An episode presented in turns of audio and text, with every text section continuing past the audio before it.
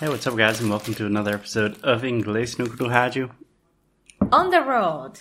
On the road, off the cuff. Do you know what that means? No. Off the cuff? First of all, a cuff is the little thing on the part of your wrist when you are wearing a suit. Do you know how to say that in Portuguese? I forgot, to be honest. Yeah. Anyway, that just means on the fly without thinking about it. Okay. Okay, let me set the scene. Alexia and I are in Lisbon, Lisboa, and we are leaving tomorrow. Um, the reason why we are here, we will reveal in time. What? Is it like a mystery? Murder mystery English no clue. What do you want to talk about, Alexia? We have a lot of things to talk about. We have already recorded some parts of this trip, and I don't know how we are going to put it all together. But what are you thinking? What is the first thing that comes to your mind? Um, I'm thinking about right now the weather, about the weather, how the weather was extremely nice here on on February In February. in February, which is outstanding, and it feels like spring already. Yeah, yeah. One of the few good things about climate change. you can have a good time in Lisbon in February. Just a quick, quick recommendation, Alexia. We t- we say in months, in years, and on for days. So on Friday, February the thirteenth, two thousand twenty. Okay. By the way, happy Valentine's Day yesterday. Happy Valentine's Day yesterday, but every day is a Valentine's Day with you. Awesome. so, Alexia, can I start? Okay, you want to talk about the weather? Go for it. No, no, no. I was about to say that this time here in Lisbon, we got to go to different places that we are used to.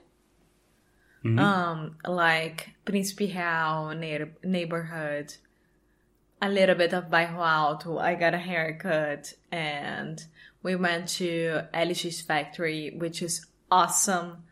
And let's talk about it. Very cool. We ate Brazilian food at the LX factory. Oh God, it was so good.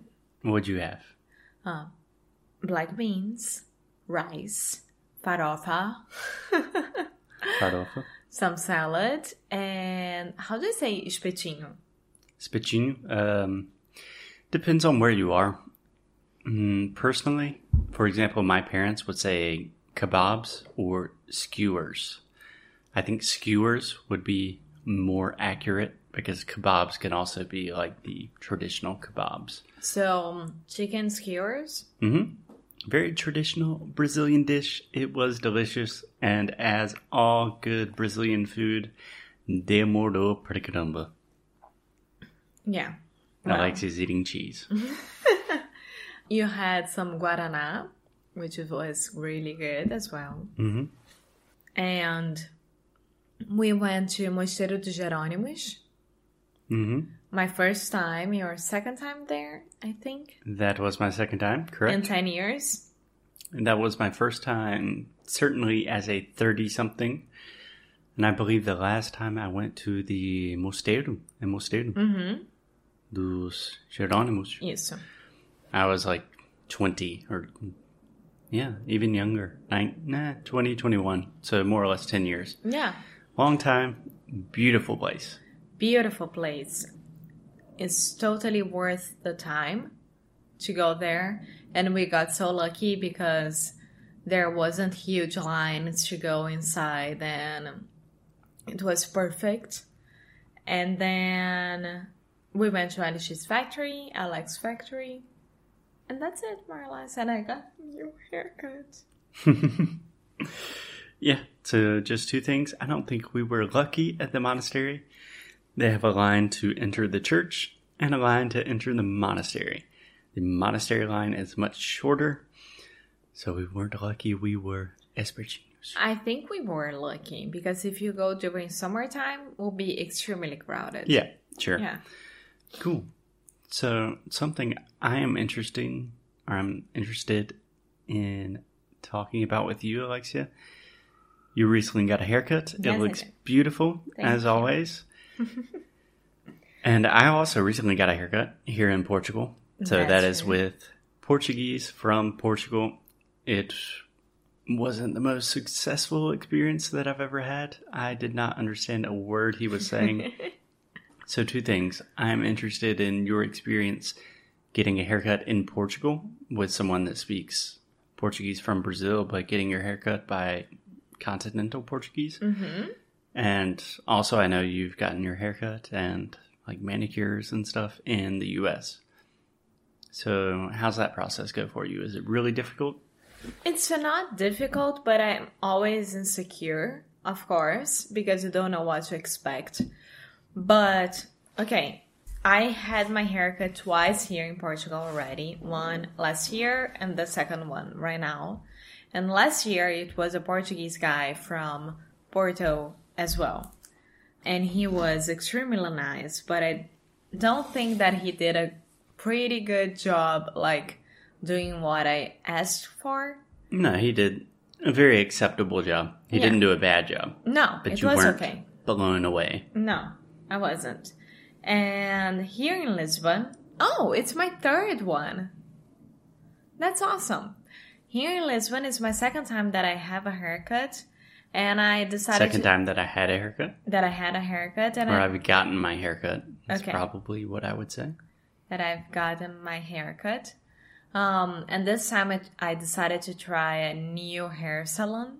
hmm and it was all about Google reviews, nothing else. I just put like hair salon, salon, Salon. salon Mhm. near me, and then it appeared um, Facto hair, Que aqui é facto. Facto, Não é fato. no, Facto hair. Interessante. So when you say it's all about Google reviews, you are quite explicitly saying you just searched on Google. Yeah, and And there were a lot of good reviews. Exactly. And Cool. then I got there and I was extremely, extremely happy about it. It's just a literally hair salon salon. Salon. salon. So this is the ah ah salon. Salon. Salon. Nice. Um they don't have manicure, they don't have anything there besides hair. yeah. and I loved it. I really, really loved it. And the the hairdresser he asked me like, Alexia, what would you like? And then I was very conservative, hmm but he was like, No, we are not doing this. We are doing um a long bob. a long bob. Yes, it's gonna be better for you. Ta da da da da. And I was like, okay, you know what? Hair, it grows. Fuck it. So let's do it. And then he did a pretty good job Yeah. Yeah. I don't know exactly what a long bob is. in this. Was there any difficulty in communication in terms of I- speaking with a Portuguese speaker? I hear that a lot of girls have problems when they ask for layers, like camadas. Camadas. É, in Brazil, when you ask, like, "Qual- eu preciso de camadas. Apparently, I don't know that for a fact, that they don't do this as well as they do in Brazil. It can be wrong, it can be true, I have no idea. But I didn't have any problem because I was like, I'm paying for this. Hair grows, and let's do it. Yeah. Yeah. So just really quick, something that I think is worth mentioning. People always Alexia is opening a piece of chocolate, so I will talk while she is doing that. So all of our students ask about fluency and like what is my level of English? Am I fluent in English? And it's a tricky question, especially for linguistic teachers. Primarily because if you take me as an example, I have quite literally never heard of the word camadas because I don't think about layering my hair in Portuguese or in English for that but matter. camadas can be like clothes as well. Yeah, whatever. but I'm saying there are many, many aspects of life in Portuguese that my level of fluency is more or less zero. But at the same time, in most normal situations, I can get by quite well. Hmm. For example, when I had my haircut in the United States, it wasn't good, but it was okay.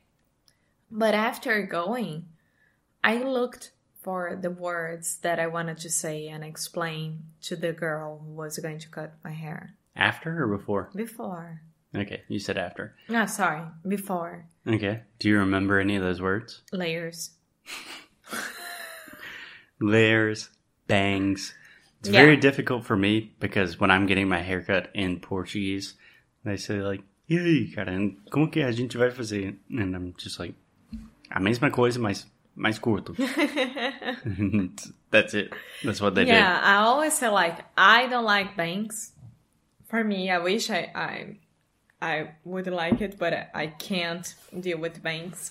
do. Do you want to explain what bangs are? Franja, Franja. sim. Long bangs that's fine, but short bangs I can't deal with it. So every time that I go to a new hairdresser, I'm like, hey, I want to have some movement and something that makes me look a little bit older than I do right now. And I can't do bangs. Yeah. That's it. Yeah. And I mean, I have to admit, I've had some really bad experiences cutting my hair in foreign countries. Most of them have not been great. But every time, it is always an enjoyable linguistic experience because first, it's a one on one conversation.